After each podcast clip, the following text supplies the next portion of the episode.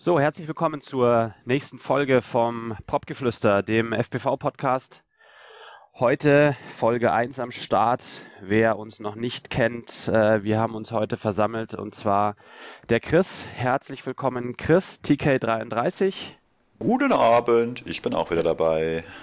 Der Paddy, aka Tapdingo. Ja, Mahlzeit. Erstmal gute Besserung dir, Stefan. Ja, vielen Dank. Und wir haben heute einen äh, neuen Sprecher mit dabei. Und zwar ist das der Niklas. Niklas, herzlich willkommen bei uns in unserer illustren Runde. Vielen Dank, Stefan. Ich freue mich hier zu sein. Ja, super. Schön, dass ihr alle wieder die Zeit gefunden habt. Es ist äh, wieder mal Abend. Wir sitzen zusammen digital und äh, quatschen über FPV-Zeugs. Wir haben heute ein paar äh, Kommentare zur letzten Folge von euch mit dabei.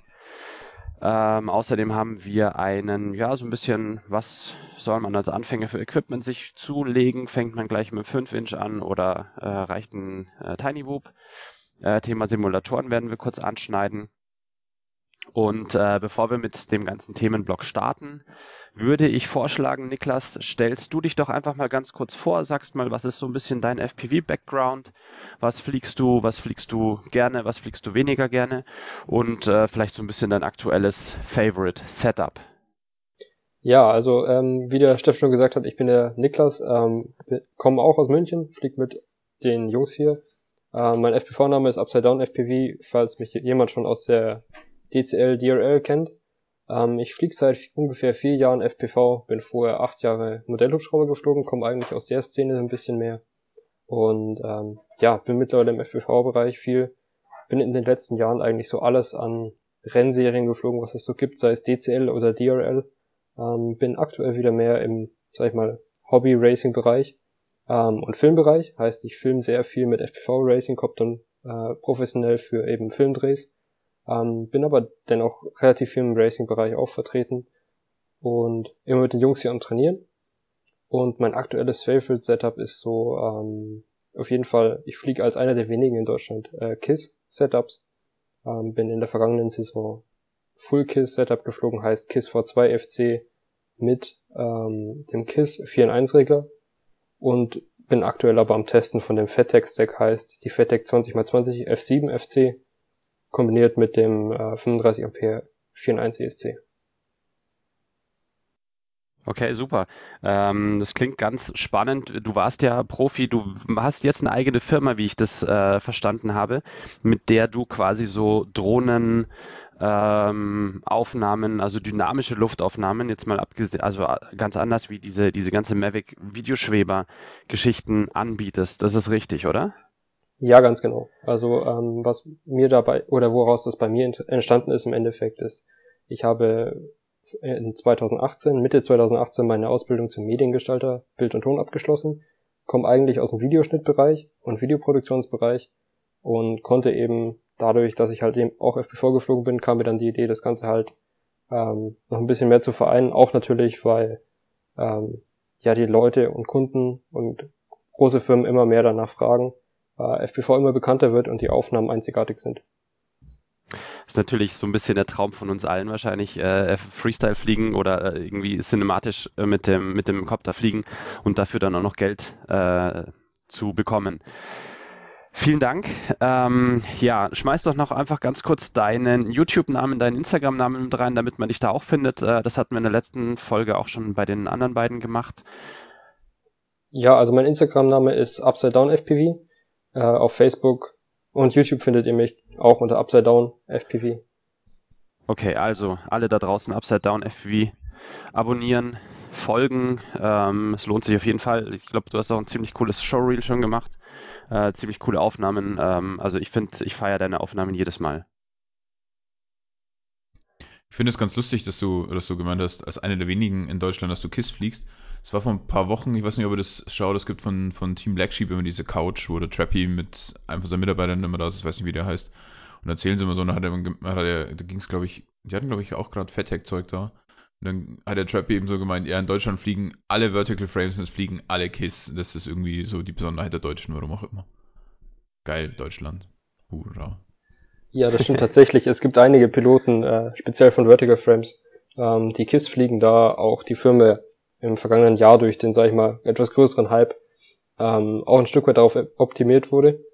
Aber ich fliege es persönlich, ich mag keine Vertical Frames, wie die fliegen und dementsprechend fliege ich normale äh, True X Frames.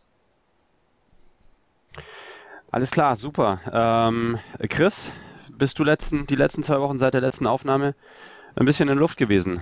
Ich war ganz professionell unterwegs. Ähm, wir waren jetzt ja die letzten zwei Freitage äh, unterirdisch unterwegs in einer Tiefgarage und haben unsere Tiny Boops ausgepackt. Und nachdem ja im Moment der Hype so ein bisschen Richtung 1S, Brushless, Beta FPV, Meteor, Schieß mich tot geht, konnte ich das mir natürlich nicht bieten lassen und habe meinen uralt Brushed Whoop rausgeholt und habe natürlich dann erstmal alle alle nass gemacht. Äh, zumindest in meiner Einbildung ist das so gewesen. Und ähm, ja, war, war witzig. Ähm, vielleicht ergibt sich, wir hatten ja schon drüber gesprochen, noch mal ein bisschen mehr so für, für, die, für die Münchner Crew hier an der Front. Und aber mit großen Quads war ich nicht draußen. Mir ist zu nass, mir ist zu kalt und ich warte drauf, dass es wieder ein bisschen wärmer wird.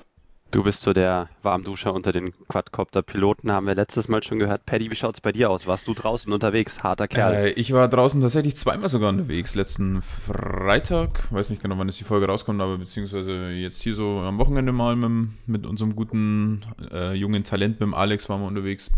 Und ähm, also Chris, muss sagen, gestern hat es ungefähr 10 Grad. Ich habe geschwitzt wie ein Schwein, weil ich wieder fünf Lagen Klamotten anhatte, weil ich mir gedacht habe, es wird kalt. Deswegen kann ich nur sagen, ja, lächerlich. Muss halt einfach mal, muss einfach mal über den Schatten springen. Also es war tatsächlich sehr angenehm. Zugegebenermaßen war es ein bisschen nass, also ich hatte zwischendrin mal ein bisschen Videoprobleme, weil ungefähr ein Zentimeter Schlamm um meine Antennen gewickelt war. Aber naja, ging dann schon. Ja, und ansonsten habe ich natürlich auch an der Whoop for Speed Underground Serie teilgenommen in einem, in einer Tiefgarage, die nicht näher genannt werden will. Beim ersten Rennen hatte ich leider noch keinen Whoop, da Spangood leider nicht geschafft hat, innerhalb von drei Monaten mir den Mobula zu schicken. Da habe ich dann nur Entertainer gemacht und jetzt letzte Woche war ich auch mit dabei mit meinem neuen Meteor 65, der jetzt dann auch, glaube ich, schon wieder ein paar Fetzen weghängen hat. Aber ja, ist ganz lustig, so dieses Wupen in der Tiefgarage, ein bisschen was anderes. Ich habe nur, also ich war am Freitag beim Wupen und am Samstag dann direkt beim Racen. Ich habe drei Akkus gebraucht, bis ich wieder das Gasgefühl des Wups aus meinen Fingern rausbekommen habe und wieder normal fliegen konnte. Das war ein bisschen ärgerlich. Ja, Steffi, wie warst, warst du unterwegs? Äh, ich habe nur, ähm, ich weiß gar nicht, ob ich es letzte Folge schon erzählt habe, ich habe irgendwie zwei von meinen Koptern auf Betaflight 4.1.3 geupdatet, RPM-Filter, ASC-Telemetrie installiert und versucht die jetzt gerade, das ist der 7 Zoll und der Cinepic, versucht die jetzt gerade wieder irgendwie sauber zu tunen, weil das den Tune komplett zerhauen hat. Soll irgendwie einfacher gehen, aber du brauchst trotzdem irgendwie zwei, drei Stunden in der Luft oder, oder zwei, drei Stunden, ne, in denen du halt fliegst, dass du da wieder einen ordentlichen Tune, gerade bei so außerhalb der 5-Inch Größe Quads hinbekommst. Äh, bei der Tiefgarage war ich auch mit dabei, sehr geile Aktion, da kommt sicherlich noch ein bisschen mehr. Und ähm, ja, ansonsten ist mir eigentlich auch zu kalt draußen, außerdem bin ich, vielleicht hört man es auch ein bisschen erkältet. Deswegen war jetzt auch dieses Wochenende für mich eher zu Hause angesagt. Niklas, du warst auch am Freitag bei uns in der Tiefgarage mit dabei. Bist du sonst äh, draußen unterwegs gewesen? Ja, also ich bin im Moment, muss ich zugeben, nicht so viel am Fliegen, wie ich vielleicht sollte. Ich bin dabei, verschiedene Setups zum Testen auszuprobieren und wenn es das Wetter ergibt, bin ich natürlich auch dabei, wie jetzt beim Wuppen oder eben draußen. Ich war heute auch wieder fliegen. Ähm, das Wetter war tatsächlich relativ gut und nicht so kalt und nicht so schlammig. Ähm, ja, hat auf jeden Fall Spaß gemacht, weil die Sonne mal wieder draußen war. Und ja, hoffe ich mal, dass nächste Woche wieder besseres Wetter ist, so dass wir ein bisschen mehr fliegen gehen können. Das heißt, Klimawandel sei Dank haben wir vielleicht keinen harten Winter und können bald auch mal den Chris wieder draußen in Aktion sehen. Ihr habt uns, ihr habt uns in der vergangenen Folge oder zur vergangenen Folge in den letzten zwei Wochen ein äh, Feedback oder mehrere Feedbacks zukommen lassen. Und ähm, dafür erstmal herzlichen Dank. Äh, wir haben uns das sehr zu Herzen genommen. Wie gesagt, das war die Folge null. das war so ein bisschen der Pilot. Wir wussten nicht, was wir da tun. Und auf einmal waren eine Stunde 45 äh, auf der Uhr gestanden. Wir versuchen ähm, sehr oder wir arbeiten sehr daran, dass wir ähm, die Zeit runterkürzen. Wir haben uns jetzt mal so, so eine Stunde gesetzt, hoffen, dass wir die einhalten. Hier auf meinem Bildschirm tickt auch eine ganz große Uhr runter, damit wir auch sehen oder damit ich auch sehe, wie lange wir noch haben. Das heißt, wenn ich heute mal jemanden ziemlich abrupt abbreche oder abwürge, dann nehmt es mir nicht übel. Wir haben die ganzen Themen auf der Liste und wir werden auch auf bestimmte Themen auch nochmal gesondert in einer separaten Folge eingehen. So, ähm, ansonsten haben wir noch weitere Kommentare oder weiteres Feedback bekommen. Und zwar, ähm, wir sollten mehr über Freestyle reden. Haben wir uns auf jeden Fall zu Herzen genommen, werden wir auf jeden Fall berücksichtigen. Wir werden heute auch weniger Race über, über Race reden, ähm, sondern wir haben eben dieses, äh, dieses eine Thema, wo wir sagen, naja, was, was holt man sich als allererstes? Und man würde wahrscheinlich als allererstes Setup jetzt nicht unbedingt gleich ein hartes äh, Racing-Setup holen, sondern man holt sich vielleicht etwas entspannteres, aber da aber kommen wir später noch drauf. Stefan, wie wär's direkt ja. für den Einsteiger mit einer X-Class? Ich finde, das ist, das gibt Sicherheit, es gibt Größe, man hat was zum Anfassen, vielleicht ist das der richtige Weg. Ja, das ist eigentlich eine ganz gute Idee, glaube ich. Ähm, genau. genau, das ist richtig. Ähm, genau. Und genau, die Länge haben wir. Der mehr Freestyle werden wir auf jeden Fall mit berücksichtigen. Unsere Audioqualität, das tut mir leid, ich habe letztes Mal meine Spur irgendwie verhauen. Ähm, ich nehme jetzt mal mit einem anderen Programm auf. Ich hoffe, das wird besser. Von dem her hoffe ich, dass wir die Audioqualität auch noch in den Griff bekommen. Und dann haben wir auf jeden Fall noch etwas, und zwar haben wir mit dem äh, Michael von den Aircrashern gesprochen, beziehungsweise ich habe äh, diese Woche mit ihm ein kurzes Interview geführt, weil wir ja letzte Woche ziemlich viel oder vor zwei Wochen im letzten Podcast ziemlich viel über ähm, die Digitalisierung des äh, Bildes gesprochen haben. Und wir hatten ja spekuliert so ein bisschen, was machen die Aircrasher, was machen die großen Race-Anbieter, äh, wie wird es in der DCS ablaufen, dürfen DJI-Systeme mitfliegen, dürfen sie nicht mitfliegen. Das hat sich so ein bisschen überschnitten mit einer Ansage von Michael, ähm, wie das Ganze laufen soll. Und dazu habe ich eben mit ihm ein bisschen gequatscht und die Aufnahme würde ich jetzt im Anschluss mit einspielen. Wie gesagt, es ist einge aufgezeichnet worden. Und äh, viel Spaß jetzt erstmal mit der Aufnahme. Ein Einspieler. Also, herzlich willkommen, Michael. Vielen Dank, dass du dir die kurze Zeit jetzt genommen hast. Und ähm, wir wollen ganz kurz mal über die Meinung bzw. darüber sprechen, was in 2020 äh, bei den Aircrashern und in den DCS-Races passiert. Äh, zum Thema Digitalfliegen, Analogfliegen, fliegen beide zusammen, macht ihr getrennte Heats. Und ähm, ja, dazu würde ich gerne mal ganz kurz deine Meinung hören, Michael. Digitales FPV äh, wurde ja von DJI Mitte letzten Jahres eingeführt. Und äh, siehst du, ist das äh, so ein bisschen die Zukunft für uns FPV-Piloten oder sagst du, nee, wir bleiben weiterhin bei analog? Also ganz klar, ähm, da es ähm, interessant werden wird für, ähm, für alle Medien, wo außen rumschwirren, für Zuschauer ähm, wird es natürlich interessanter durch das digitale Signal. Und ich glaube glaub auch persönlich, für den einen oder anderen ähm, Piloten wird es interessanter, mit digital zu fliegen. Deshalb ähm, sehe ich der Sache positiv entgegen und denke, ähm, dass wir da ja, Zukunft mehr oder weniger vor uns liegen haben, wo uns, wo uns ganz schnell überrollen kann oder auch nicht. Mal schauen, wie schnell es kommt, wie heftig es kommt. Ich habe das Gefühl, es kommt recht heftig. Und ähm, es wird äh, schneller passieren, dass viele Piloten digital fliegen, ja, wie wir uns gedacht haben, viel mehr auf jeden Fall, wie wir uns ähm, jetzt gerade eben noch denken. Okay. Jetzt haben wir gerade eben hier ähm, Mitte, Ende Januar. Ähm, ich habe es ja schon in die Ausschreibung mit reingemacht. Ich habe es schon in ein paar Videos erwähnt. Ich habe es auch schon in ein paar Texten äh, und ein paar Textzeilen in Facebook erwähnt, dass wir auf jeden Fall ähm, das Fliegen mit digitalem Signal ähm, ja, zulassen werden. Ne? Genau. Also das, ihr verschließt euch also quasi nicht vor der neuen Technologie und ihr sagt, ähm, das ist auf jeden Fall die Zukunft. Ähm, du siehst es auch auf jeden Fall im Race-Bereich, weil also für, für Freestyle, sage ich, macht das absolut auf jeden Fall Sinn. Im Race-Bereich. Freestyle, Freestyle, muss ich dazu sagen, ähm, wer heute neu anfängt und sich was anderes kauft, ist selber schuld, weil mhm. im Grunde genommen ist das digitale System 20 Euro billiger, wie wenn ich mir eine FetShark äh, HDO2 kaufe und dann noch einen ordentlichen Sender dazu.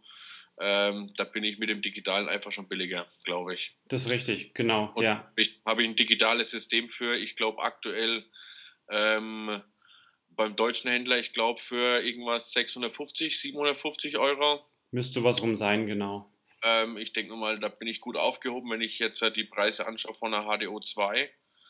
Keine Ahnung. ich denke, die wird auch irgendwo bei den 400, 500 Euro liegen. Das ist HDO richtig, 2. ja, genau.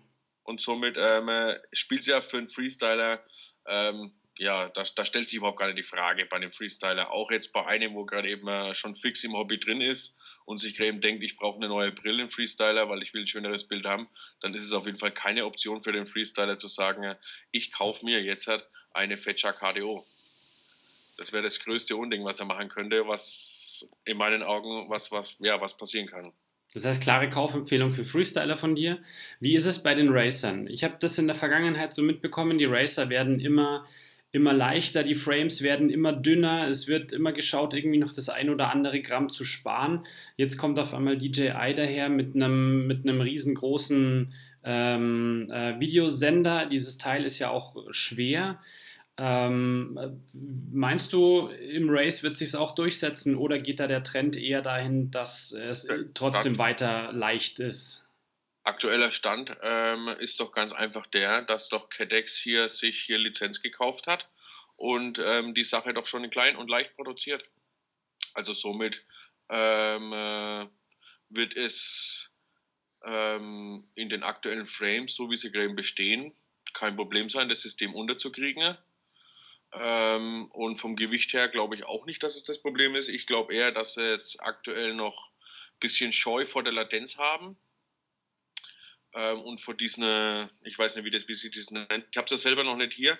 Ich habe selber noch nie, äh, doch, ich habe schon mal schon mal durchschauen können in äh, Worms. War da jemand da? Und da habe ich selber schon mal durchschauen können. Am liebsten wäre ich auch selber geflogen, aber das war natürlich jetzt hier im Eifer des Gefechts nicht möglich. Ähm, aber es ist alles, es passt auf den Kopf da drauf, es ist machbar.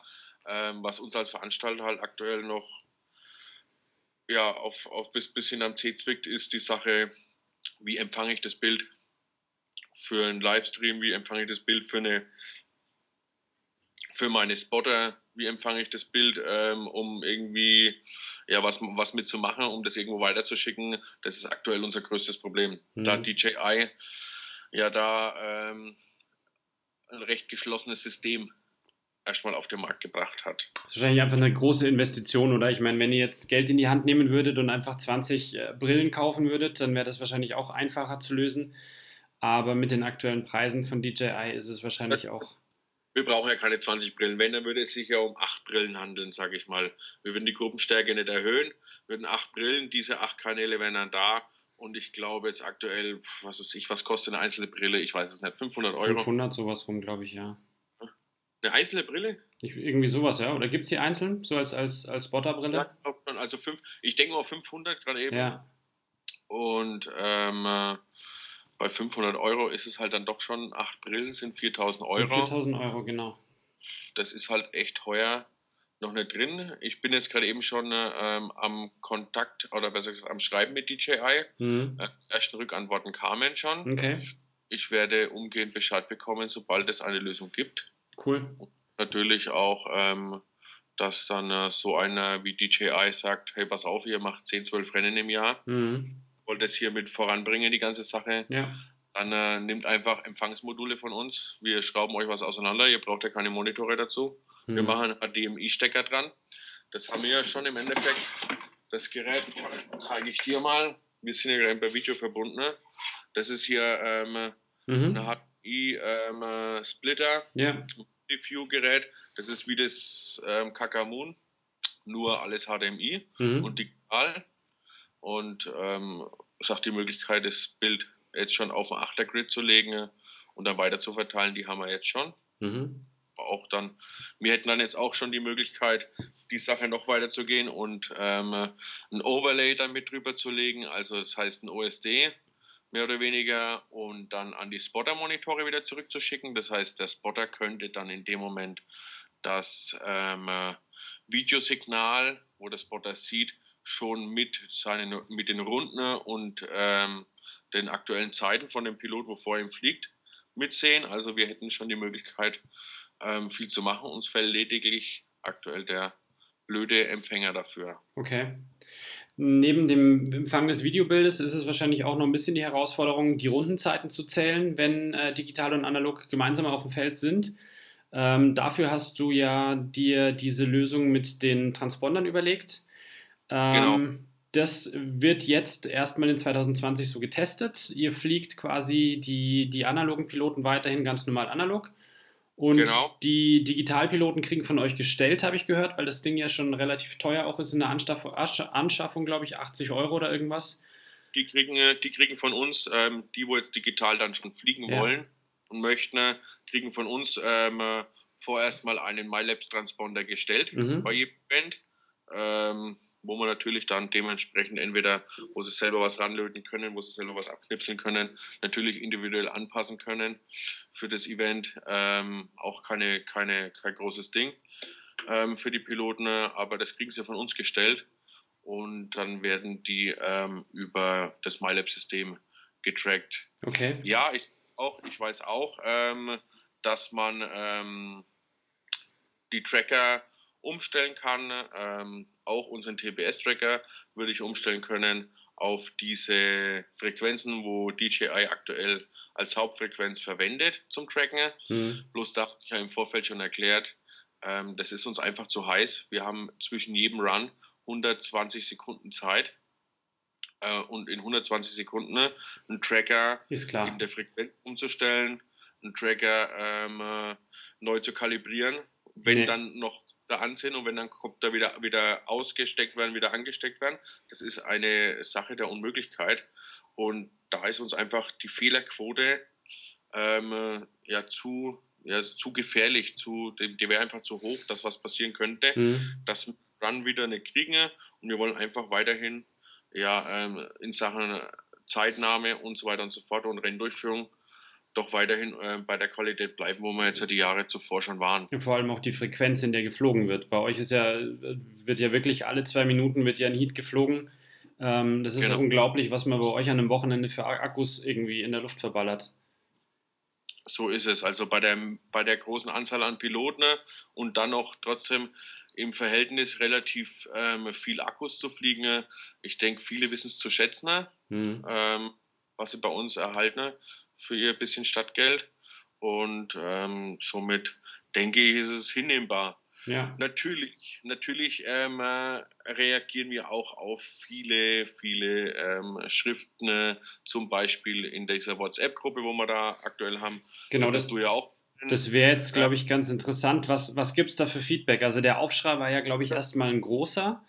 Ähm, was passiert da? Jeder hat sofort auf diese Internetseite dieser, dieses, dieses Herstellers wahrscheinlich erstmal drauf geschaut, gesehen, das Teil kostet 80 Euro. Ich meine, ich muss ganz ehrlich sagen, ähm, ja, 80 Euro ist eine Ansage für so ein kleines Teil, wo wahrscheinlich die Herstellung ein Fünfer kostet. Aber auf der anderen Seite, wenn ich mir mal mein ganzes Equipment anschaue und zusammenrechne, dann habe ich da wahrscheinlich eineinhalbtausend Euro im Rucksack. Und äh, die 80 Euro mehr oder weniger, es ist ja eigentlich eine Investition auf ein oder zwei Jahre hin, wäre jetzt auch zu verkraften. Trotzdem gab es ja, glaube ich, äh, erstmal so einen ganz kleinen Shitstorm, oder? Wie hast du das erlebt? Ja, was jetzt als Shitstorm habe ich es jetzt nicht empfunden. Äh, mehr oder weniger ähm, haben halt doch ein paar schnelle Piloten drauf gepocht, von wegen, es muss ja nicht sein und so viel, so viel Gewicht nochmal. Also dazu muss ich dazu, dazu sagen, wenn es denn doch mal dann wirklich richtig durchgezogen wird, würde ja jeder dasselbe Gewicht nochmal extra drauf haben. Zum anderen ähm, habe ich natürlich auch oder möchte ich auch gerne ähm, ja, den guten Willen zeigen an die Piloten und ähm, habe organisiert, dass man in Zukunft dann zum Beispiel diesen Vorschlag von Malte, glaube ich war es, von Malte Maibaum, ähm, in der Ukraine oder sowas, fliegen sie eine, ein passives RFID-System, hm. wenn ich es Deutsch bin, oder irgendwie so. Und das haben wohl die Österreicher nachgebaut und haben damit relativ erfolgreich schon was gemacht. Mhm.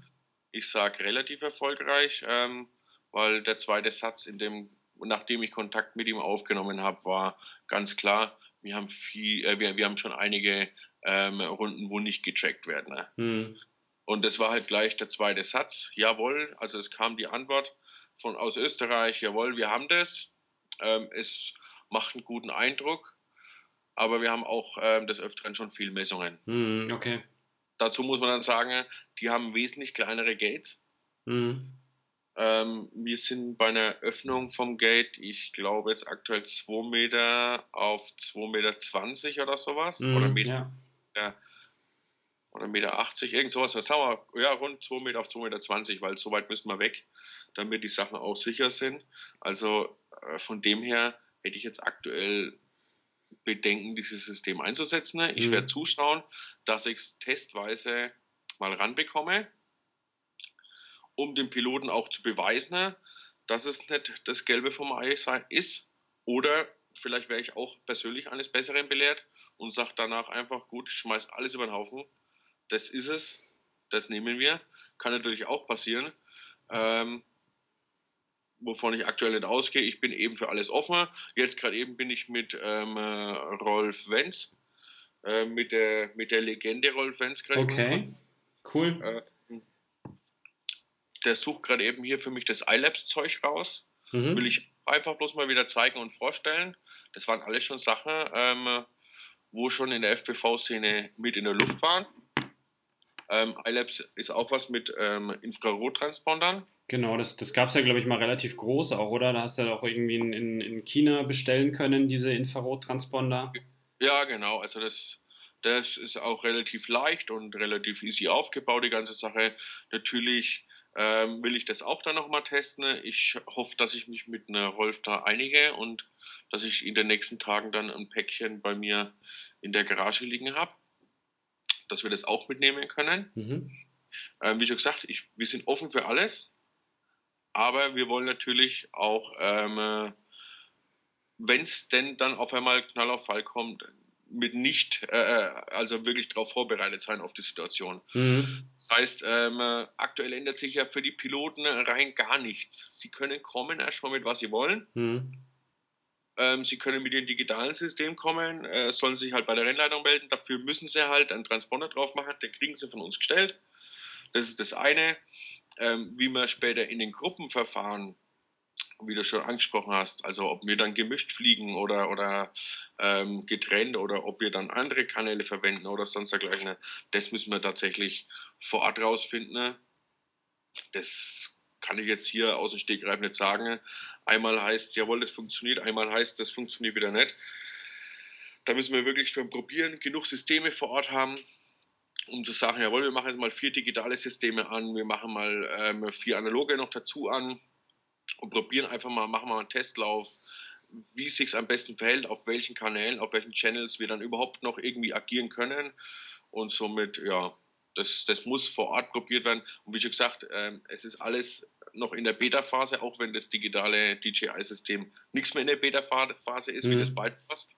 Mir persönlich wäre lieber, wenn heute alle sagen, hey komm, scheiß, scheiß das ähm, von, äh, von DJI voll, sondern wir nehmen alle Bifrost. Okay. Ähm, dann hätten wir nämlich schon sofort die Möglichkeit bei HDMI einfach einen Splitter reinzuhängen und das Signal abzufangen. Mhm. Leider ist das Bifrost auch mehr oder weniger eine kleine Mogelpackung, soweit ich gehört habe. Hm. Es ist nicht wirklich ein HD-Signal. Hm, genau, ich glaube, es ist nur 720p oder irgendwas auch, ne? Es ist nicht wirklich ein HD-Signal ja. und ähm, gut, es würde die Sache meiner Meinung nach mit Sicherheit sehr gut und sehr geil machen schon, die Sache. Ähm, wird sich vielleicht auch ähm, auf den Grids, wo wir eben erstellen, ähm, nicht wirklich negativ ausschlagen. Die Qualität eher positiv ist zu dem jetzigen. Ähm, das Problem, was Bifrost ja hat, ähm, im Gegensatz zu DJI, es kommt nicht so weit. Ja, das betrifft dann eigentlich meiner Meinung nach nur den äh, Freestyler und den Race-Piloten. Der Race-Pilot, der hat eine ganz klar abgesteckte ähm, äh, Strecke und da ist kein Punkt weiter weg wie, sag ich mal, 80 Meter. Mhm, genau. Ähm, und somit wird er niemals Signalprobleme bekommen also aufgrund äh, der Signalstärke oder sowas. Oder dass irgendwas dazwischen ist, dass ein Baum dazwischen ist oder äh, irgendwas anderes Großes. Und ich persönlich wäre, würde lieber das Bifrost vorziehen, aber leider ist das ja anscheinend schon mit der Geburt gleich auch gestorben.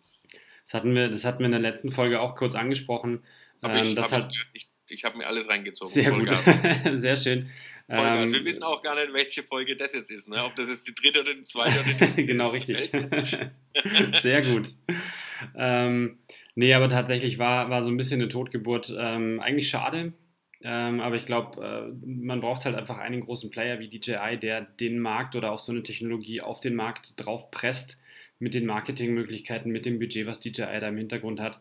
Ähm, also ich glaube nicht, dass es wirklich schlecht ist, das Bifrost. Mhm. Es ist im Vergleich zum DJI anders, weil ja. ich nicht so weit kann. Ja. Aber ähm, wirklich schlecht ist es, glaube ich, nicht, wenn ich das nur aufs Racing auslege. Also wenn ich es nur aufs, aufs Racing auslege, die ganze Sache, glaube ich nicht, dass, ähm, dass es schlechter wird. Mhm. Also ähm, für einen Freestyler mit Sicherheit, ähm, warum soll der Abstriche machen, wenn das System fast das gleiche kostet? Ja. Ähm, dann nehme ich das Bessere. Aber wenn ich als Race-Pilot da rausgehe, dann würde ich ganz ehrlich sagen, hey, dann nehme ich Spidefrost. Das kann das und das. Das reicht mir für draußen. Dann noch ein paar Updates von, von DJI, dass wir mehrere äh, Frequenzen und Channels noch haben, also damit, damit wir mindestens zu 8, zu 10 fliegen können, wäre natürlich auch super. Ähm, und dann ist gut. Ja. Also das, das wäre, wäre mein persönliches Ding, ja. Dein Wunsch. Drauf gefreut hätte, dass das jetzt auf einmal noch, noch so einen kleinen äh, ähm, Schwupps macht ja. und jeder sagt, ey komm, das Bifrost funktioniert sofort. Da braucht man nicht auf irgendjemanden warten, auf irgendeinen großen Konzern, sondern wir können alle bei unserer neu gekauften Fatshark HDOs bleiben oder HDOs 2. HDO 2 mit Schalter. mit Schalter, das war die Innovation. Also ganz ehrlich, das ist immer noch meiner Meinung nach die peinlichste Aktion von Fatshark. Ja. Auch wenn es ein super Produkt ist, es ist immer noch. Ja. Wie lange lang muss ich darauf warten, dass ich da endlich einen Schalter einbaue? Aber das ist noch eine andere Geschichte. also, wie schon gesagt, mein persönliches Ding wäre einfach ähm, Bifrost und alles andere kriegt man auch noch geregelt. Okay. Also denke, DJI wird sich da nicht lumpen lassen ja. und wird nicht sagen, naja, ihr habt ihr Pech gehabt, dann könnt ihr es im Racing nicht ausprobieren oder nicht fliegen. Ja. Sondern ich denke mal, DJI ist da doch interessiert dran, ähm, das Signal später auch noch mhm. irgendwie per HDMI irgendwo rauszukriegen mhm. und weiter zu verbreiten, weil alles andere wäre totaler Schwachsinn, also meiner Meinung nach. Ja, ja. Alles andere wäre dann wirklich ins eigene Brot, äh, ins, ins eigene Fleisch ins, ins eigene Kästchen reingeschaffelt, ja. aber da wird es in der mehr oder weniger auch eine Totgeburt, wenn es keiner mehr anschauen kann danach, bloß ja, DVRs geben kann, keine Live-Übertragungen, ja. dann das auch niemals Erfolge feiern im Racing. Das ist richtig. Michael, vielen Dank für die kurze Einschätzung. Vielen Dank für ähm, die ganzen Informationen. Ähm, ich bin echt gespannt, was da 2020 dabei rauskommt. Äh, wir werden es natürlich verfolgen. Wir haben uns auch schon für einige Rennen angemeldet bei euch. Äh, wir freuen uns natürlich auch, dass ihr nach München kommt. Da, das wird wahrscheinlich auch eine, eine, eine ganz tolle Geschichte hier für uns. Da freuen wir uns besonders, aber natürlich auch für alle anderen Races. Und ähm, wie gesagt, danke nochmal für die Zeit. Und vielleicht schaffen wir es ja irgendwann anders nochmal, ähm, dass du mal mit in den Podcast komplett mit reinkommst und da auch mal ein bisschen mit quatscht, wenn du Bock hast. Aber halt, jetzt muss ich mal kurz mit ein, bevor, okay. bevor ich abgewürgt werde. Vielleicht hast der ein oder andere schon mitbekommen. Bayerische Meisterschaft. Nee. Was du angesprochen hast. Ähm, es wird 2020 ähm, jetzt endlich mal eine Bavaria Open geben und einen einzelnen Lauf zur Bayerischen Meisterschaft. Okay, cool. Ähm, bloß mal so mit reingeschmissen, vielleicht als Thema fürs nächste Mal. Mhm. Da wirst du dann hier Andi Schnabel mit einladen. Okay. Da wird es vielleicht interessant. Super. Infos gibt es schon dazu oder ist das jetzt wirklich nur ein Teaser und wir quatschen irgendwie so in zwei, drei Wochen nochmal? Infos, aktuell schreibe ich hier parallel noch, gerade eben hier an den offiziellen Anträgen. Mhm. Frau Schnabel, wir korrigieren gerade eben und danach ähm, auf der Homepage steht es schon offiziell. Okay. Ähm, wir warten jetzt bloß noch auf unsere Registrierungsnummer, mehr oder weniger. Sehr cool. Und dann geht es eigentlich schon los, ja. Cool. Bavarian Open? Da Termin, sind wir natürlich auch dabei. Termin ist aktuell der 23. und 24. Mai. Okay. Das heißt, da draußen alle schon mal den 23. und 24. Mai ganz rot im Kalender eintragen, Urlaub eintragen, am besten zwei Tage vor und nachher auch mit. Wahrscheinlich die Tage nachher sind wichtiger. Am besten, am besten die Tage nachher, weil dann geht es gleich wieder ab nach München. Also vom, vom 23. 24. aus, gleich das Wochenende drauf ist dann das Münchner Race. Perfekt. Wunderbar. Und das wird zur Bavaria Open Wertung wieder zuzählen. Da wird in Bayern die Luft brennen. Ich hoffe. das, da werden wir dafür sorgen. Also, vielen Dank, Michael, und hoffentlich bis bald mal wieder. Jo, danke. Ciao. Ende des Einspielers. Also vielen Dank nochmal an den Michael, dass er sich da die Zeit genommen hat. Wir haben relativ lang gequatscht.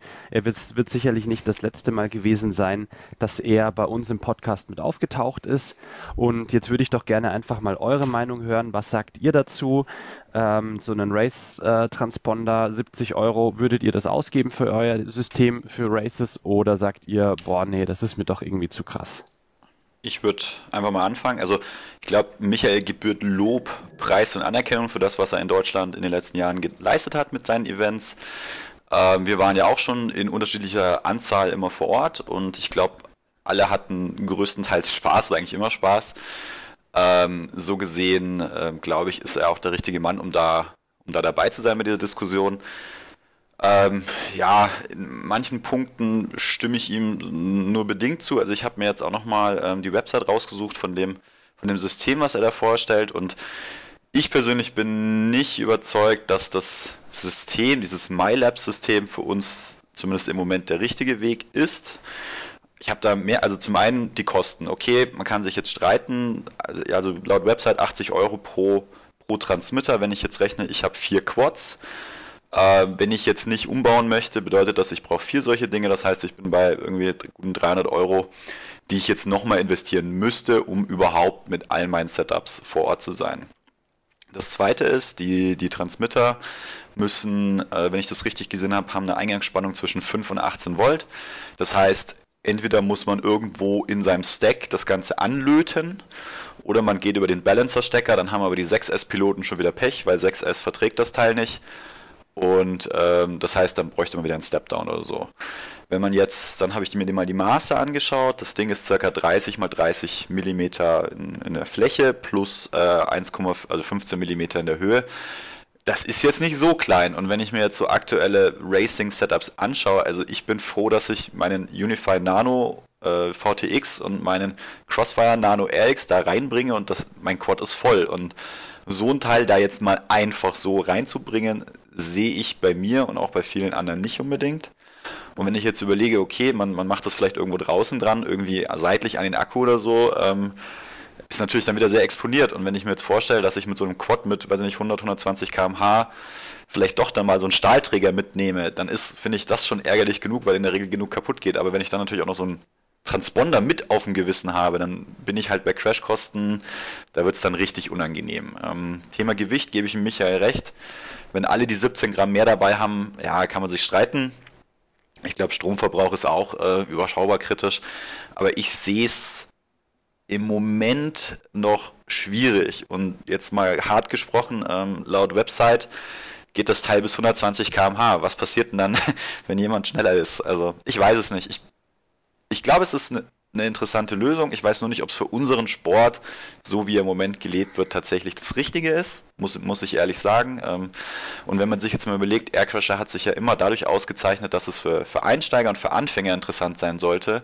Und wenn ich jetzt einem Anfänger, der vielleicht auf sein allererstes Event gehen soll oder will, äh, noch sage, übrigens, du musst dir jetzt noch für, weiß ich nicht, 60, 70, 80 Euro, je nachdem, noch so ein Teil da kaufen, noch da reinlöten, ähm, damit wir dich tracken können, ich weiß nicht, ob das, ob das die richtige Lösung ist. Ähm, jetzt jetzt wird es wieder heißen, ja, dann mach doch einen besseren Vorschlag. Ich weiß, also Michael hat ja auch drüber gesprochen, hier Thema Empfänger umkalibrieren mit digital geht nicht, verstehe ich voll und ganz. Was ich jetzt nicht einschätzen kann, ob es nicht dann interessanter wäre, einen zweiten Receiver zu haben und ich weiß nicht, ob das technisch möglich ist, keine Ahnung, zu sagen, okay, ich habe ein, ein Receiver-Setup für, für analog und eine zweite Bank für digital und je nachdem, welcher Laufgrad läuft, werfe ich den einen oder anderen an. Das kann ich nicht beurteilen, das kann der Michael besser. Also ich muss sagen, ich bin noch nicht überzeugt davon, von dieser Lösung. Warten wir es mal ab, wie es sich jetzt dieses Jahr bewährt. Es soll ja getestet werden oder es wird ja getestet. Und ähm, ich glaube, die nächste große Herausforderung in dem Thema ist auch, wie gut können analog und digital zusammenfliegen, weil ich glaube, wir sind uns alle einig, digital kommt, aber es wird eben auch eine Übergangszeit geben. Und ich denke, die wird auf Events sicher noch dieses Jahr komplett bestehen und ich weiß auch nicht, ob im nächsten Jahr wirklich schon 100% digital sind, keine Ahnung, je nachdem, was sich da noch tut und auch, ähm, ja, wie gesagt, wie schnell die Leute so bereit sind, das System umzustellen und, und sich auf digital einzulassen, jetzt unabhängig davon, wie gut oder schlecht das für die Racer funktioniert oder wie notwendig es für Racer ist. Also Ich finde es gut, dass der, long story short, ich finde es gut, dass der Michael sich einbringt, dass er sich Gedanken macht. Ich persönlich sehe in diesem äh, MyLab-System allerdings noch nicht äh, der Weisheit letzter Schluss, muss ich ehrlich sagen. Okay. Ähm, interessant, äh, du wurdest ja auch so ein bisschen direkt angesprochen oder indirekt angesprochen, weil du dir, weil du dir ja gerade noch eine HDO2 gekauft hast. Ähm, ich finde ich muss dir absolut äh, zustimmen. Ich finde es toll, was der Michael da macht, auch für die deutsche ähm, FPV-Szene. Ich finde das interessant, was die Aircrasher jetzt vorhaben. Klar, es ist eine Investition, ähm, aber ja, wir haben es ja, wir haben es ja ausführlich in der in dem Gespräch auch äh, schon diskutiert. Ich glaube, wenn du ein Quad für irgendwie 1000 Euro da stehen hast oder oder also wenn du so eine äh, hohe Anfangsinvestition hast, dann sind glaube ich die 70 Euro oder die 140 Euro dann auch nicht mehr so groß. Niklas, du als ähm, ehemaliger Profi-Racer, was sagst du dazu? Ja, also ich hab, muss zu meiner Verteidigung zugeben und äh, auch da der Michael in Schutz nehmen. Ich habe mir äh, seinen Kommentar leider noch nicht Zeit gehabt, den komplett anzuhören. Allerdings habe ich in der äh, Organisationsgruppe von den Aircrashern an der Diskussion teilweise mitgelesen und konnte mir da auch schon ein bisschen ein Bild machen. Ähm, falls meine Aussage sich jetzt mit Michaels widersprechen sollte, tut es mir leid im Vorhinein. Meine Meinung zu dem Miler-System ist, ähm, dass ich das aktuell auch für HD-Piloten noch nicht sehe weil einfach, ähm, wie es der Chris gerade schon angesprochen hat, der Preis zu hoch ist. Somit ist es, selbst wenn man eine teure FC fliegt, tatsächlich das teuerste Teil am Kopter, was kaputt gehen kann. Noch dazu, dass es auf den meisten Frames außen äh, angebaut werden muss. Heißt, das ist das erste Teil, was einschlägt.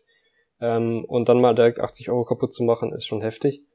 Ganz abgesehen davon, dass man das, äh, gerade die 29x20 FCs nicht genügend 5 Volt äh, Leistung zur Verfügung stellen, um das da anzulöten. Bei 6S kann man natürlich über den Balancer gehen, wenn man die Pins ändert, ist aber natürlich auch nicht so das Ideale.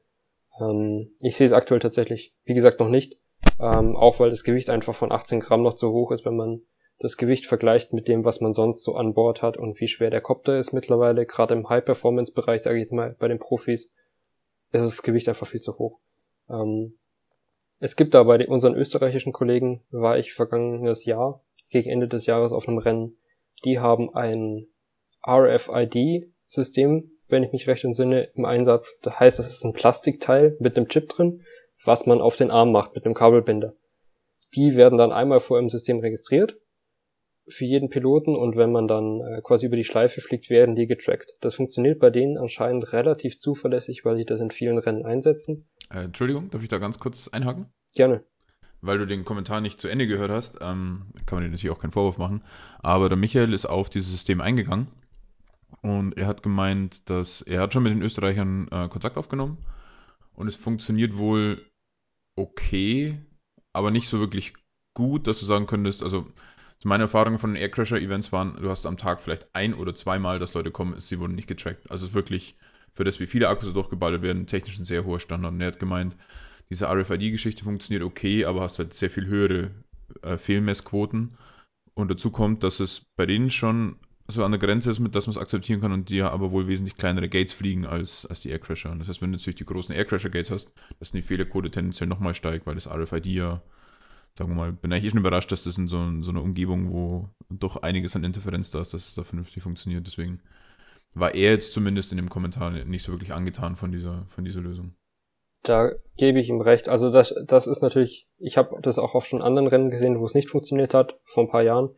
Ähm, ich war auf einem Indoor-Rennen und da hat es tatsächlich relativ gut funktioniert. Ähm, ist jetzt aber auch nur die Meinung von einer Person oder die Erfahrung von einer Person. Natürlich geht bei den Aircrashern, die haben deutlich mehr Piloten, deutlich andere Tracks, äh, größere Gates. Das kann natürlich äh, eine große Rolle spielen. Da ist dann auch natürlich wenn die jetzt mit 20 Piloten fliegen und Aircrasher mit 80 Piloten, ist der Faktor natürlich deutlich höher an Fehlmessungen.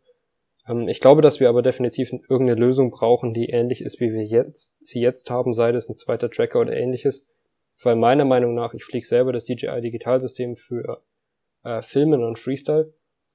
Ähm, definitiv denke ich, sobald die Hardware es zulässt und sich die Szene, sage ich mal, genug damit befasst hat und dran gewöhnt hat, denke ich mal, dass Digital Racing ab 2021 relevant wird, beziehungsweise Ende 2020, Anfang 2021 und dann der Großteil der Piloten eigentlich auf digital umstellt.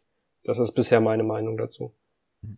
Genau, das war so ein bisschen, was ich auch vom, vom Michael rausgehört habe. Also es sind, momentan sind sie halt auch in der Findungsphase, ähm, was der Paddy schon gesagt hat, dieses, dieses RFID-System ist jetzt nicht äh, der Weisheit letzter Schluss, funktioniert gut, aber für die Zwecke der Aircrasher nicht gut genug oder noch nicht gut genug. Ähm, der Michael hatte noch ein zweites System, dieses, dieses Infrarotsystem, was der, was der Rolf Wenz ihm irgendwie jetzt mal näher bringen möchte oder noch, noch mal wollten sie sich zusammensetzen. Finde ich ganz cool, als ich den Namen gehört habe, weil es ja doch auch so ein bisschen eine Legende im, im FPV oder in der FPV-Szene. Ähm, wäre natürlich auch wieder mit zusätzlicher Hardware verbunden. Jeder müsste sich diese IR-Leuchten mit einbauen, was aber wahrscheinlich leichter wäre als so ein, so ein großer Pömpel hinten dran, der da eben auch entsprechend teurer wäre. Dann Paddy, muss ich... Auch, äh, äh, Entschuldigung, Entschuldigung, bisschen unterbrochen, ja. bitte. äh, Paddy, muss ich äh, jetzt um meine Wette bangen äh, oder was äh, denkst du zu dem ganzen Thema? Ja, Dürfte ich davor noch mal kurz eingrätschen? Ich hatte äh, mit, ja. dem, mit dem Infrarotsystem tatsächlich schon Erfahrung gemacht vor ein paar Jahren. Okay, ja. Ähm, weil wir das nach dem, äh, nach den Events von Rolf Wenz nochmal getestet haben, ähm, mit dem Team Nerdling zusammen. Mhm. Und wir hatten tatsächlich die Erfahrung gemacht, also ich habe so einen Transponder noch, also wenn jemand einen kaufen will, gerne, hier, schreibt mich an. Ähm, wir hatten tatsächlich das Problem, dass der teilweise, dass die Oberfläche zumindest damals vor zwei, drei Jahren noch nicht so gut war, dass, und das Programm nicht so gut war, dass er die tatsächlich immer ähm, ge gespeichert hat. Heißt, wir hatten mehrmals die Situation, dass dann die Piloten mit ihrem Kopter angesteckt durchs Gate laufen mussten, ähm, damit es dann richtig registriert wird, dass der Pegel passt, äh, sonstige Dinge richtig eingestellt werden. Ich habe aber auch ähm, in anderen Rennserien schon die Erfahrung gemacht, dass Infrarot-Tracking tatsächlich relativ gut funktionieren kann. Ich glaube, es ist ein Thema der Software dahinter. Vielleicht ist die mittlerweile besser geworden. Ja, im Endeffekt müsstest du wahrscheinlich dieses, dieses äh, Infrarot-Tracking in dieses, wie heißt es nochmal, Racetime oder sowas, da jetzt schon wenn das, ja, genau, Lifetime. Wenn es da mit drin wäre, dann wäre das sehr super. Und du hast natürlich, glaube ich, erstmal das Problem, dass du nicht unbedingt nur, wie du jetzt vielleicht gemeint hast, Stefan, dir die LED-Dioden drauf machen musst, äh, äh, diese Infrarot-LEDs drauf machen musst, sondern du brauchst natürlich äh, auch irgendwas, was es richtig ansteuert. Also du hast jetzt zum Beispiel, Stefan, da du mir den Brain FPV abgekauft hast, einen Flight Controller, der glaube ich sogar Pads für LEDs hat, äh, für eben diese, diese Infrarot-Gerätschaften, aber normalerweise hat man das nicht und dann bräuchte man eben, wie der Niklas auch wieder sagt, so einen Transponder dazu. Mein im Endeffekt war die, oder ist diese Variante über das Videosignal, das Ganze zu tracken, ist natürlich eigentlich der Königsweg, weil das hat sowieso jeder drauf, niemand braucht irgendwas extra und da das zumindest in rein Analogzeiten wunderbar funktioniert hat. Vielleicht gibt es ja doch noch irgendwie einen findigen Hacker, der das hinbringt, dass das analog-digital gleichzeitig funktioniert. Wenn es nur die Frequenzen sind, warum das nicht parallel funktioniert, weil halt DJI sich, warum auch immer, jetzt auf ihre 8 Frequenzen festgelegt hat und nicht auf diese Standardfrequenz. Vielleicht gibt es dann in, in, Zukunft eben ein, ein Mixband oder wie immer man das dann nennen mag, wo eben analoge und digitale Piloten gleichzeitig fliegen können, woran man da, worauf man dann auch den Tracker einstellen kann, dass man nicht groß was extra hat. Wenn es jetzt noch an irgendwas anderem scheitert wie die Frequenz, dann geht es natürlich nicht, aber vielleicht finden wir da nochmal was. Deswegen ich bin gesch Achso, hoffe ich, nichts passiert. Deswegen hoffe ich, dass da irgendjemand, äh, in, ich komme zumindest aus der Open Source Welt, dass in Anführungsstrichen Mann mach noch da was hinbringt, dass das ordentlich funktioniert. Alles klar. In diesem Sinne würde ich jetzt das Thema digitales äh, FPV abschließen. Äh, wir haben da jetzt auch schon wieder relativ lang drüber gesprochen und ich würde zu unserem ersten richtigen Thema kommen.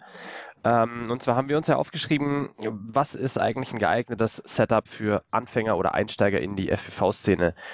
Äh, was wo, wo fangen wir an? Was ist interessant? Ähm, soll ich lieber am Anfang selber löten oder soll ich es mir zusammengebaut kaufen? Wo kaufe ich es? Kaufe ich es hier im Shop? Latsche ich hier in den Shop rein? Gibt es überhaupt noch Shops, wo man reinlatschen kann und was ordentliches kaufen kann? Ähm, oder muss ich es denn online bestellen? Gibt es eine Beratung dahinter? Oder ähm, kaufe ich erstmal gar nichts, lade mir einfach nur eine Software runter, kaufe mir eine Fernbedienung und übe im Simulator. Ich bin gespannt, was ihr da dazu sagt ähm, und würde da erstmal gerne den Chris hören. Was würdest du denn den Leuten empfehlen? Erstmal mit dem Simulator oder direkt was kaufen? Fangt ein anderes Hobby an, ist zu teuer. nee, ähm, also ich glaube, ganz, ganz wichtig ist, und das ist auch das, was ich versuche immer zu vermitteln, wenn wir als Team gefragt werden, ist, dass es, dass es nicht den einen Weg gibt. Es gibt, glaube ich, für jeden einen Weg der hängt sehr, sehr stark von den, von den Ambitionen ab, von dem Budget, äh, von dem Vorwissen. Und ich glaube, das muss man sich einfach vor Augen führen, weil, also ich meine, wir verfolgen ja auch verschiedene Foren und Facebook und Co. Und egal was du fragst, du wirst 47 Antworten kriegen und 48 Meinungen und das ist, glaube ich, so mein wichtigster Tipp, den ich mal am Anfang gleich mit auf den Weg geben will. Es gibt, es gibt nicht den einen Weg und nicht die eine Lösung und ich glaube, jeder muss das finden, was, was ihm taugt. Ähm, ich bin auch grundsätzlich jetzt kein Verfechter davon, gleich zu sagen, man muss alles selber bauen und auf jeden Fall und wer nicht gleich eine, mindestens eine Fetcher KDO 2 oder DJI-Brille kauft, kann sowieso nach Hause gehen. Das bin ich nicht der Meinung. Ähm, wir werden ja vielleicht auch nochmal irgendwo ein bisschen was dazu mal machen, wo sich vielleicht am Anfang ein Investment lohnt und wo man vielleicht auch sparen kann. Ähm, mein Rat eigentlich für, für alle Einsteiger ist, der allererste ist, geht irgendwo hin und guckt euch an, was die anderen machen. Ich glaube, fast alle von uns sind irgendwie dazu gekommen, dass wir irgendwelche coolen YouTube-Videos gesehen haben oder auf Instagram was und haben gesagt, boah, geiler Scheiß, sowas will ich auch machen. Und ich glaube, wenn man so ein bisschen die Foren und Facebook ver verfolgt, jetzt auch um die Weihnachtszeit, sind da sehr, sehr viele, die irgendwelche coolen Videos sehen und sich denken, das kann ja nicht so schwer sein, das will ich auch. Und ich glaube, vieles kann man, also viele Fehlkäufe kann man einfach finden, indem man sagt, Leute, geht erstmal irgendwo hin und schaut euch das Ganze an, ob euch das grundsätzlich gefällt oder nicht. Okay. Und, und dann bin ich tatsächlich auch ein Fan davon zu sagen, okay, wenn man jetzt sagt, oh, ich weiß nicht, will ich das wirklich und sich noch gar nicht mit, mit Thema Modellbau oder, oder Fliegen so auseinandergesetzt hat, dann finde ich tatsächlich so einen Einstieg in einem kleinen Tiny Whoop von mir ist ein Billigding aus, aus China oder eben aus Deutschland für 40, 50, 60 Euro und von mir ist auch noch eine ganz günstige Brille, irgendeine so Ishin EV800 für, für 50 Euro gar nicht so verkehrt. Da hat man vielleicht ein Budget von, weiß nicht, zwischen 100 und 150 Euro am Anfang ausgegeben. Kriegt, finde ich, schon eine sehr coole Idee, was, was passiert. Ich meine, wenn wir uns anschauen, wie unsere, Cine, äh, unsere Tiny Whoop Races, Races in Anführungsstrichen oder Tiny Whoop Fliegereien so sind, ähm, kriegt man auf jeden Fall eine Idee, wie das Hobby funktioniert. Und ich finde, dann kann man, glaube ich, relativ gut sagen, okay, ist diese Materie mit so einer Brille auf der Nase rumzufliegen, ist das was für mich oder ist das ein Scheiß? Und ähm, alles klar. Ja. Gut, also eher Budget-Version äh, und nicht gleich äh, das volle HDI äh, ja, DJI Setup. Also wenn jemand, wir hatten auch schon den Fall, da war jemand gesagt, boah, er hat da voll Bock drauf, er hat sich das angeschaut, er will jetzt gleich richtig investieren, sage ich, ja gut, nee, dann, dann nicht, dann fang gar nicht an mit sowas, sondern dann fang gleich, sag mal 5 Zoller an. Beim Quad kann man sicher Abstriche am Anfang machen, das erste geht sowieso immer kaputt, aber kauf dir gleich mal ein vernünftiges Ladegerät, kauf dir gleich mal eine solide Brille. Muss jetzt keine High-End-Brille sein, kann eine solide Brille sein. Auf jeden Fall eine gute Funke, schadet auch nicht. Thema Simulatoren kommen wir auch noch drauf. Und ähm, ja, dass man quasi bewusst guckt, okay, wo lohnt sich schon mal Geld zu investieren, wenn ich eben dabei bleiben will, wo habe ich gegebenenfalls auch einen guten Wiederverkaufswert mhm. und wo macht es eben Sinn zu sparen. Und ich denke, da ist 5 Zoll so eine ganz, das ist einfach die, die bekannteste Größe, gibt es die meisten Teile, ja. kann man am wenigsten verkehrt machen, meiner Meinung nach, und kommt wahrscheinlich, was jetzt Selbstbau angeht, am schnellsten in die Luft. Patrick, wie siehst du es? Würdest du dir, wenn du jetzt anfangen würdest mit dem Hobby oder wenn du jemandem einen Tipp geben würdest, äh, der jetzt anfangen möchte in dem Hobby, würdest du dem empfehlen, noch einen 5-Inch zu kaufen oder würdest du sagen, pass mal auf, fang lieber mit einem Cinewhoop an, auch wenn man vielleicht mal so im Hintergrund ähm, sich überlegt, was passiert denn da jetzt mit der, mit der EU-Verordnung oder könnte da was kommen? Also mit einem Cinewoop würde ich niemandem empfehlen anzufangen, weil ein Cinewoop, und da wird nur der Niklas bestimmt recht geben, kein Copter für einen Anfänger ist, sondern für den gehobenen Videoprofi. Ähm, Entschuldigung, da muss ich einhaken. Ich, da ich habe jetzt Cinewoop war jetzt irgendwie im Kopf. Ich meinte einen Tiny Woop, also wirklich okay. einen 65er, ähm, am besten brushless, aber ein S 65er, irgendwas so ein kleines Ding sie für die Wohnung. Ja, also ich, ich muss mir da eigentlich in großen Teilen Chris anschließen. Er hat eigentlich schon das Wichtigste gesagt meine, wenn man sich wirklich sicher ist, dass man da Bock drauf hat, dann macht es eigentlich nicht so wirklich viel Sinn, wenn man jetzt wirklich auf die, auf die großen Kamerakopter schielt. Also große Kamerakopter meine ich jetzt tatsächlich Freestyler oder 5, 5 Zoll Racer. Macht es eigentlich keinen Sinn, noch ein bisschen Geld zwischendrin für, für so einen uh, Tiny Whoop rauszuhauen. Dann würde ich nur, wenn dann, jedem empfehlen, wenn man da einsteigt, auch schon den ersten Kopter komplett selber aufzubauen. Und auch wenn es dann uns alteingesessen immer nervt, wenn es zum 25.000 Mal einer fragt, ja, muss ich das 5-Volt-Kabel auf 5 Volt oder auf Ground löten. Aber bei dem Fliegen wird eher früher als später was kaputt gehen. Man wird mit äh, zerschmetterten Kopterteilen auf dem Platz dastehen. Und wenn es dann so ein Bind-and-Fly war und man selber noch nie einen Lötkolben in der Hand gehabt, dann, tja, dann kann man sich nochmal den nächsten Bind-and-Fly kaufen. Deswegen wäre da das einzige mein Tipp, man muss einfach die Angst davor verlieren, man muss einfach machen, das ist kein Hexenwerk, das hat bis jetzt eigentlich noch jeder hingebracht. So ein Copter ist jetzt eigentlich äh, relativ einfach zu löten, sag ich mal. Das sind jetzt keine großen Schwierigkeiten dabei. Deswegen einfach von Anfang an selber löten und dann, wie der Chris schon gemeint hat, wenn man wirklich sicher dabei ist, ruhig auch bei der Brille gleich hinlegen, beim Ladegerät gleich hinlegen. Kopterteile gibt es mittlerweile auch sehr gute, sehr gutes Budgetzeug, wo man nicht den Geldbeutel ausleeren muss und schon vernünftiges Zeug hat. Deswegen, Niklas, wie siehst du es? Ähm, erst Zeug kaufen und dann äh, fliegen lernen oder doch eher den Weg erst über den Simulator? Wie hast du, ah, du kommst vom Helifliegen, du bist wahrscheinlich relativ einfach umgestiegen, aber was würdest du jetzt sagen? Leute, kauft euch gleich irgendwas ordentliches oder fangt erstmal mit dem Simulator an? Ja, also bei mir war es damals so, dass ähm, als ich angefangen habe, diese ganzen Simulatoren und so noch nicht wirklich existiert haben. Was ich immer, weil ich auch tatsächlich viele Fragen bekomme, ähm, wie man denn am besten einsteigt, wenn ich jetzt überhaupt nicht aus der Szene komme, heißt kein Modellflug, sonstige Vorgeschichte habe, würde ich immer empfehlen, einen Tiny Group zu kaufen. Mittlerweile gibt's speziell von Emax, habe ich jetzt vor ein paar Tagen gesehen, ein Set, das heißt Easy Pilot, ohne jetzt hier Werbung machen zu wollen, aber das ist eins der wenigen Sets, die es gibt ähm, wo es tatsächlich unterschiedliche Modi gibt, die einen langsam an das Fliegen heranbringen, heißt Höhe halten, ähm, dann immer mehr Leistung, Leistung und äh, Funktionen freigeben. Und das würde ich tatsächlich den meisten Leuten empfehlen, weil da macht man nichts kaputt. Die Akkus sind nicht ganz so gefährlich, zwar immer noch aufpassen, aber nicht so gefährlich wie jetzt ein 6S-Akku. Ähm, und es ist jetzt nicht so viel Geld kaputt, weil die kosten 130 Euro, da hat man ein gutes Set. Und die Brille kann man vor, zum, vor allem erstmal weiterfliegen danach auch, wenn man will. Ansonsten, wenn ich jetzt aus dem Modellflugbereich komme bereits und sage, hey, ich will definitiv drauf umsteigen, würde ich den meisten Leuten empfehlen, wenn sie ein bisschen bauen können, erstmal eine Fernsteuerung zu kaufen, eine Taranis, eine X-Glide, was auch immer. Dann am Simulator ein bisschen trainieren, schauen, okay, ich krieg die Flugskills zusammen, ich weiß, wie so ein Teil funktioniert. Wenn ich das dann gemacht habe, ähm, eben Einzelteile kaufen, am besten unter Beratung von Leuten, die man tatsächlich persönlich kennt, weil die Foren sind zwar super, aber ähm, wo viele Leute sind, gibt's viele Meinungen. Deswegen am besten zu einer lokalen Gruppe gehen, lokalen Piloten und mal nachfragen, was denn so angesagt ist aktuell. Okay. Ähm, und wenn ich jetzt was kaufen möchte, wo sollte ich bestellen? Wie ist eure Meinung? Sollte ich lieber in China bestellen oder wende ich mich an den deutschen Shop? Habt ihr Erfahrungen gemacht mit Läden, wo man reinlatschen kann? Ich war ja mal im, oder ich bin ab und zu mal im Konrad unterwegs, weil ich irgendwie anderes Elektronikzeug brauche und bin da so ein bisschen von der, von der Auswahl, was es da alles gibt, ein bisschen ähm, entsetzt, weil da gibt es immer noch so Wokera Runner 250 oder sowas. Also Zeug, was ich eigentlich niemandem überhaupt empfehlen würde. Der gute Shit, Ken möchtest du sagen. Genau, der richtig gute Shit. von Pros von Konrad. Ja. ja, aber auch zu Preisen, wo ich mir denke, so Alter, die sind glaube ich jetzt hier mit Gold veredelt oder die haben auch Tattoo-Lipos, klar, ähm, aber die sind halt auch richtig, richtig teuer.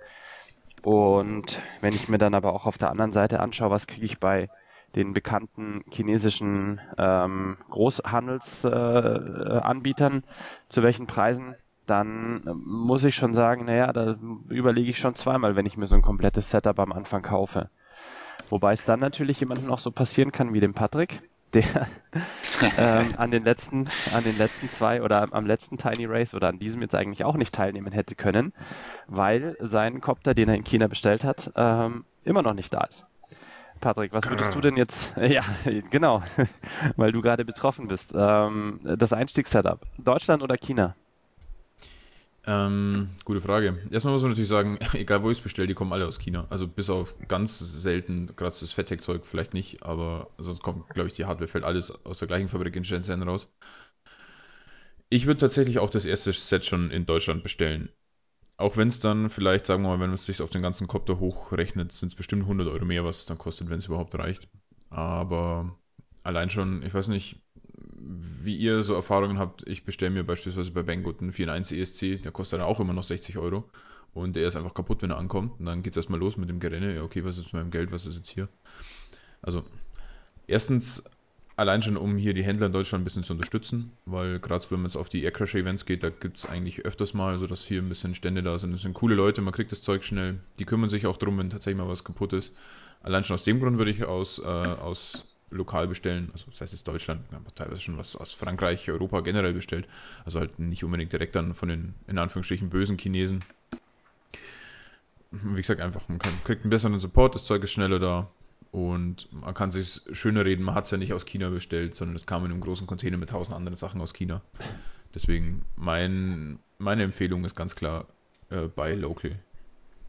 Okay. Könnt ihr, Niklas und Chris, könnt ihr das Ganze unterstützen oder äh, kauft ihr dann doch lieber in China ein, weil es halt doch mal ein paar Euro günstiger ist? Ich muss dazu sagen, eigentlich ist es in China ja nicht günstiger, weil man müsste ja eigentlich die ganzen eingeführten Waren auch verzollen. Das macht wahrscheinlich keiner oder sehr wenige Leute. Und wenn man das Ganze ordentlich verzollen würde, dann hätte man wahrscheinlich denselben Preis wie hier in Deutschland gekauft. Ich, genau, also Stefan, du sagst schon was ganz Wichtiges, es ist ja nicht günstiger, also was heißt nicht günstiger, also für, für den Endverbraucher ist es dadurch günstiger, weil er im Endeffekt ja ähm, den Staat bescheißt.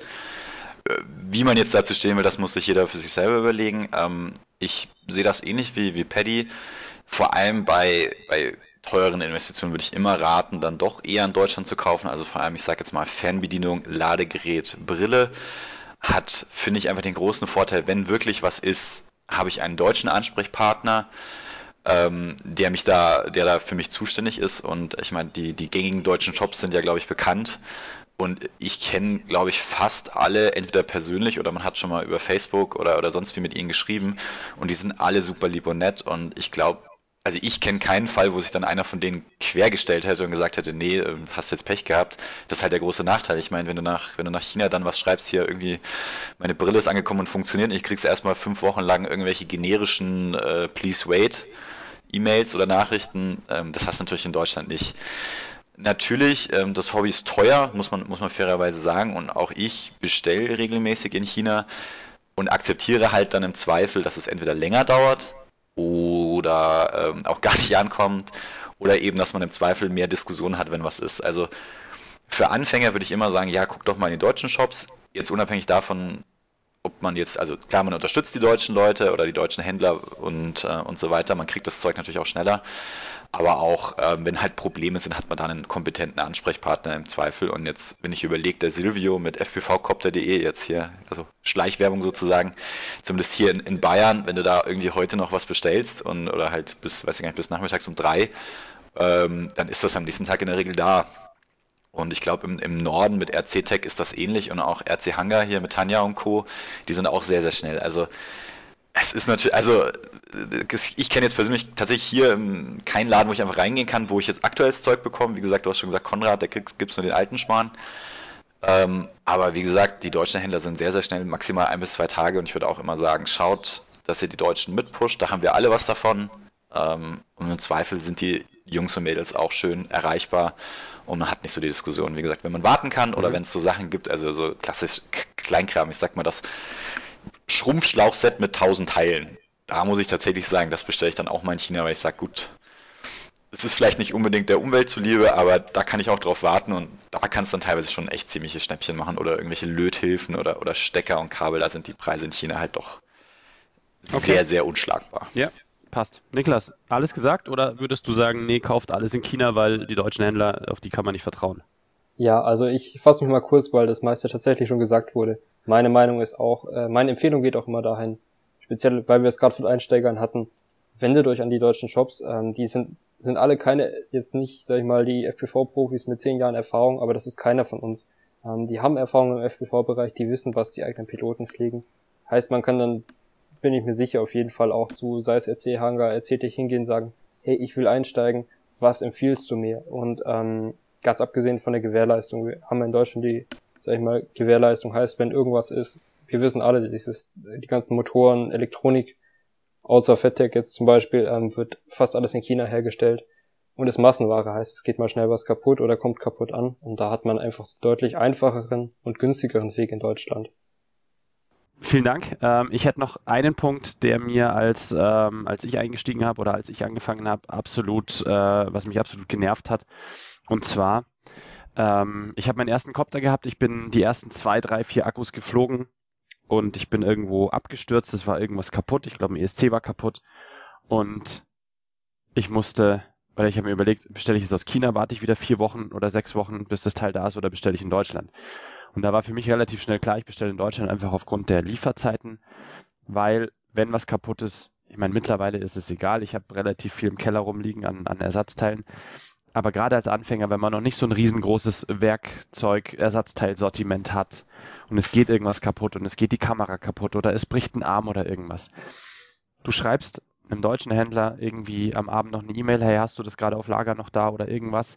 Du kriegst, also ich habe die Erfahrung gemacht, du kriegst tatsächlich auch außerhalb der Öffnungszeiten über, über die Social Media noch Antworten, was jetzt kein Aufruf sein soll, die deutschen Händler alle außerhalb der Öffnungszeiten über Social Media anzuschreiben, weil die haben auch Öffnungszeiten, die haben auch Zeiten, wo sie ihre Ruhe haben wollen. Aber du hast das Zeug relativ schnell wieder da und bist relativ schnell wieder in der Luft. Und gerade als Anfänger hast du wirklich Bock drauf, wieder zu fliegen. Und du musst jeden Tag rausgehen, du musst jeden Tag fliegen. Und wenn du dann da wieder irgendwie vier Wochen gegroundet bist, also, also dann nicht abheben kannst, das, da ist die Frust, da ist die Frustration, glaube ich, schon sehr hoch. Ich glaube, es gibt zu dem ganzen Thema auf jeden Fall noch ein paar weitere Sachen, die wir besprechen könnten. Die Zeit rennt uns aber davon. Das heißt, ich würde vorschlagen, wir schmeißen das Thema Simulatoren und so ein richtiger Einsteiger-Guide. Die würde ich einfach mal aufschreiben und in eine der nächsten Folgen mit abhandeln.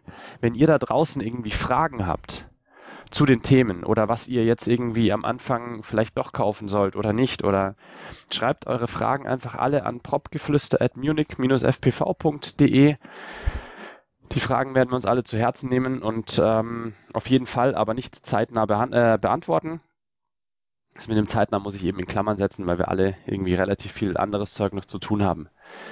Jetzt blicken wir mal so ein bisschen noch in die Glaskugel. Was wären denn eure Wunsch-Features bei der Quad-Technik? Was jetzt nicht unbedingt real ist oder sein sollte, ähm, sondern einfach was, wo ihr sagt, hey, das wäre voll cool, wenn es das gäbe. Jeder einen Satz, was er sich ausgedacht hat, weil wir ja angehalten worden sind, zeitlich etwas zu kürzen. Chris. Boah, frag mal jemand anders zuerst, ich muss nochmal nachdenken. gute, gute Vorbereitung. Paddy. Niklas. Ich versuche mich sehr kurz zu fassen. Ähm, digitales FPV für alle, weil es macht wirklich wahnsinnig viel Spaß. Und das zweite wäre, ähm, mein Lieblingsfeature ist einfach äh, Rundenzeiten zum Beispiel. Also gute, zuverlässige Rundenmessungen auch für den Hobbypiloten und nicht nur auf dem Rennen weil es einfach dann doch mehr Spaß macht, mit anderen Leuten zu fliegen und sich gegenseitig zu messen. Cool. Dann schmeiße ich noch meine Idee rein. Ähm, ich fände eine Akzeptanz des Drohnensports oder des FPV-Sports in der Sportszene oder eine größere Akzeptanz fände ich äh, sehr wünschenswert. Und ja. jetzt bist du dran, Chris. Jetzt ist mir noch was eingefallen, äh, was uns alle betrifft, Akkus. Irgendwann mal weiß nicht, kleine, leichtere Akkus, die nicht nach 1 Minute 30 irgendwie schreiend vom Himmel fallen, sondern die uns mehr Flugzeit ermöglichen und ähm, vielleicht weniger anfällig sind. Das wäre so mein Wunsch. Da lass mich kurz mal hier einhaken, Chris. Wenn du mal in mein Alter kommst, dann bist du nach den eineinhalb bis zwei Minuten, die du Vollgas geben kannst, bist du durch. Das reicht dann, deswegen Akkus sind okay so. Sehr gut. Alles klar, vielen Dank. Wir haben es, glaube ich, geschafft, so ungefähr im Zeitrahmen einer Stunde zu bleiben. Ich danke euch sehr, dass ihr euch wieder die Zeit genommen habt, äh, Sonntagabend sich zusammenzusetzen. Ähm, ich danke dir, Niklas, dass du dieses Mal zu uns gekommen bist. Ähm, wir werden uns sicherlich öfters wieder hören. Du wirst sicherlich auch öfters mit dabei sein. Paddy und Chris, euch vielen Dank und ähm, ja, euch da draußen vielen Dank fürs Zuhören. Wenn euch diese Folge besser gefallen hat als die erste Folge, dann lasst doch einen Kommentar da. Wenn ihr irgendwas an zu meckern habt, schreibt es mir irgendwie an äh, propgeflüster at munich-fpv.de oder in die Kommentarspalten, wo ihr, wo auch immer ihr diesen Podcast hört. Und in diesem Sinne versuchen wir, ja, das nächste Mal uns wieder so in zwei Wochen zusammenzusetzen und über neue Themen zu quatschen, zu labern. Vielen Dank fürs Zuhören, vielen Dank euch und damit sind wir raus. Tschüss. Tschüss. Tschüss. Ja, gut. Hat er. Oder? Hat er.